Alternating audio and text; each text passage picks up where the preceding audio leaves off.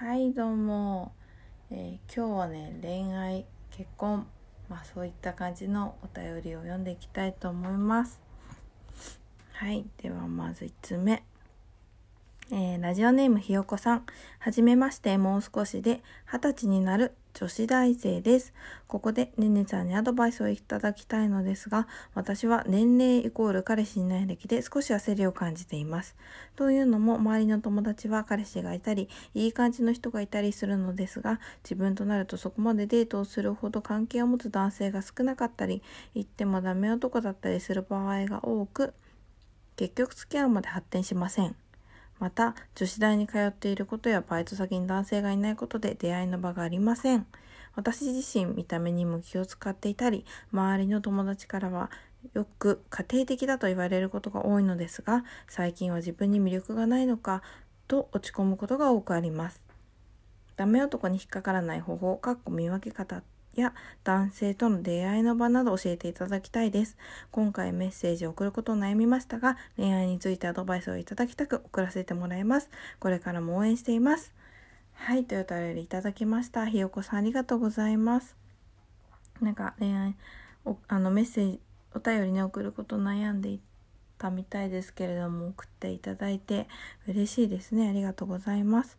えーでもなんか私なんか恋愛のまあ自分がね恋愛のことをねよく話してたからっていうのもあると思うけどあの本当前置きで言っとくと別に私本当に恋愛私は本当下手なタイプだったので恋愛上手な感じじゃなかったのであのそこはちょっと念頭に置いていただきたいんですけれども。えー、っと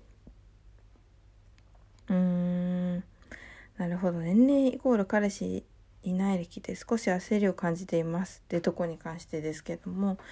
まあ年齢イコール彼氏がいない歴確かに焦る気持ちはすごくわかるし多分自分がもしねひよこさんと同じ立場で二十歳でってなったら焦ってたかもしれないけどあの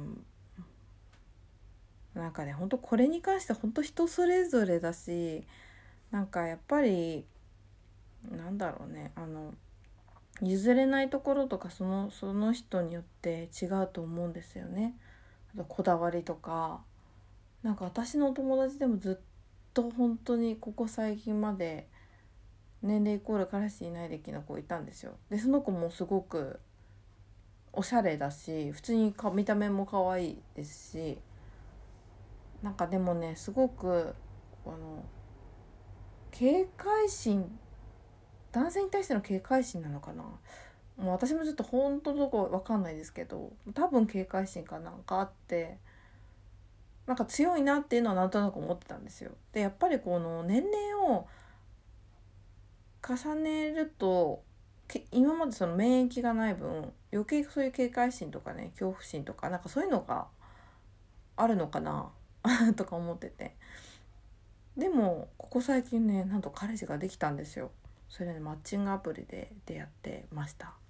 はい。なのでねまあまだ二十歳だしあのゆっくりでいいんじゃないですかね。そんなに焦らなくていいんじゃないかなと思いますあのもちろん焦る気持ちもわかるんですけどね。うん。でえー、っとまあ、ダメ男に引っかからない方法や男性との出会いの場など教えていただきたいですっていう、まあ、質問なんですけれども、まずダメ男に引っかからない方かっこ見分け方。へえ、なんだろうね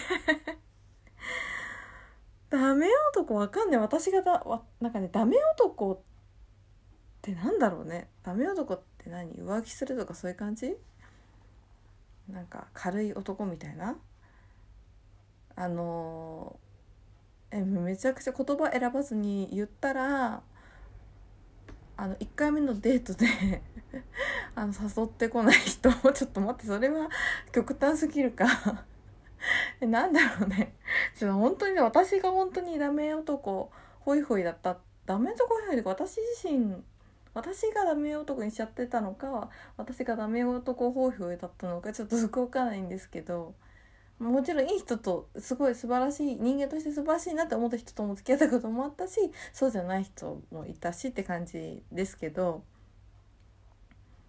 まあ軽い軽い人はダメですよね。なんか本当にそういう最初から甘い言葉をさ習うもうつらつらこうなんて言ったらね。は恥じらいもなくっていうかこうためらわずこう言ってきちゃったりするとやっぱあめっちゃ女慣れしてるなとか思っちゃうしでもやっぱそういう経験がないとなんかすごいズキュンとして気になっちゃったりとかすると思うんですけどもう本当にもうそういう人ってマジであの信用してないですね私は。うん。えー、なんだろうね。難しい。そうね男性との出会いの場ね。まあでも女子大でバイト先にも男性がいないってなるといやもっと合コンか友達の紹介かマッチングアプリしかないですよね。ねえ。逆なん？逆なちょっとなんかハードル高すぎじゃないですか？ねえ。いやまあ一番いいのはやっぱ友達の紹介とかがいいですよね。やっぱ合コンみたいな感じでちょっと飲みまあでも今コロナだしね。そういうのもなかなかないか。今の大学生とかどうしてんだろうね。なかなか大変大変だからね。やっぱ楽しみがねなくなってますよね。まあ居酒屋ってやってないのかな。やってんのかな、まあ、やってるとこもあるしって感じか。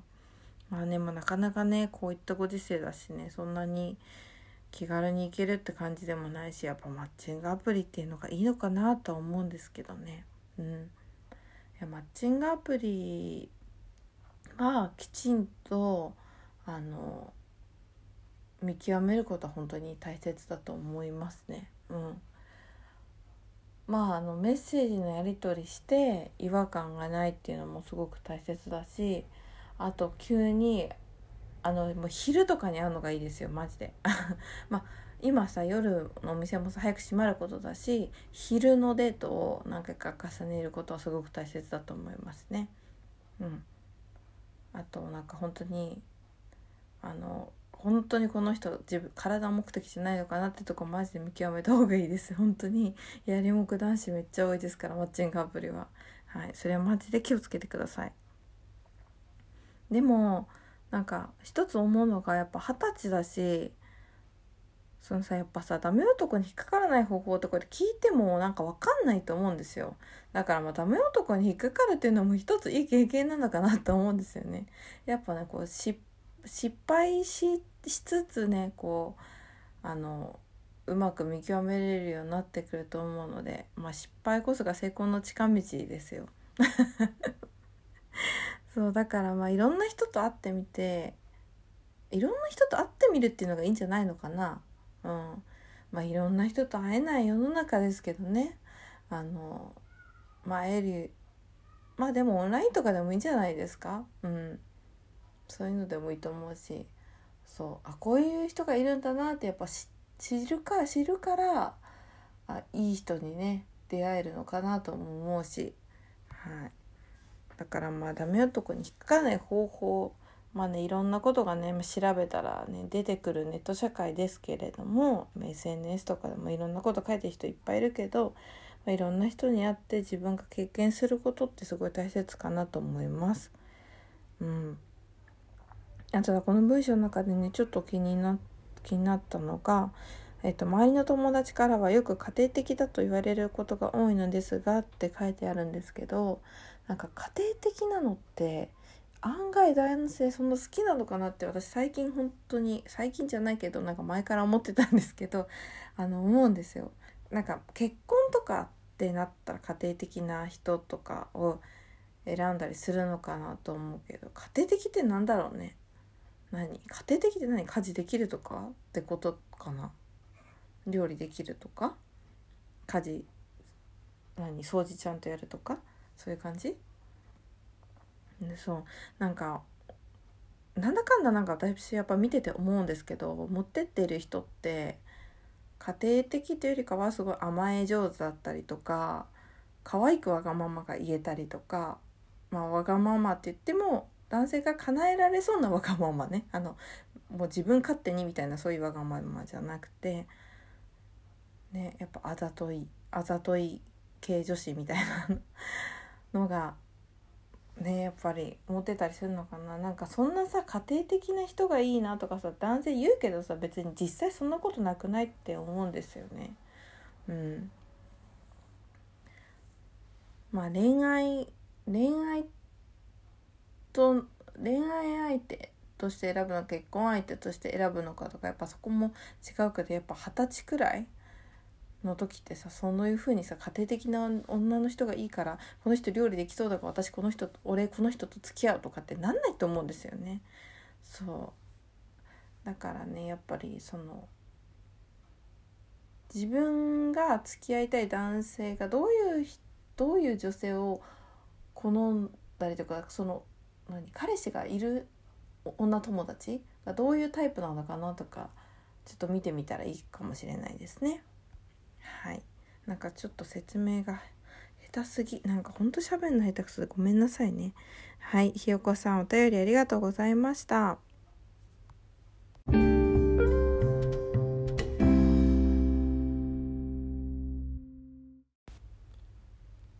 はい。えっ、ー、ともう一つお便り読もうと思ってたんですけども長くなりそうなので今日はここで終わりたいと思います。また次回あのもう一つのお便り読ませていただきますね。えい、へいだって えっと、はい。ツイッターやってます。ツイッターアットマーク30ダララジ、ハッシュタグダララジでつぶやいてください。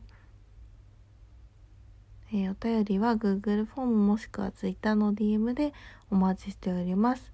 質問箱のリンクも貼ってあるので質問もお待ちしております。それではさようなら。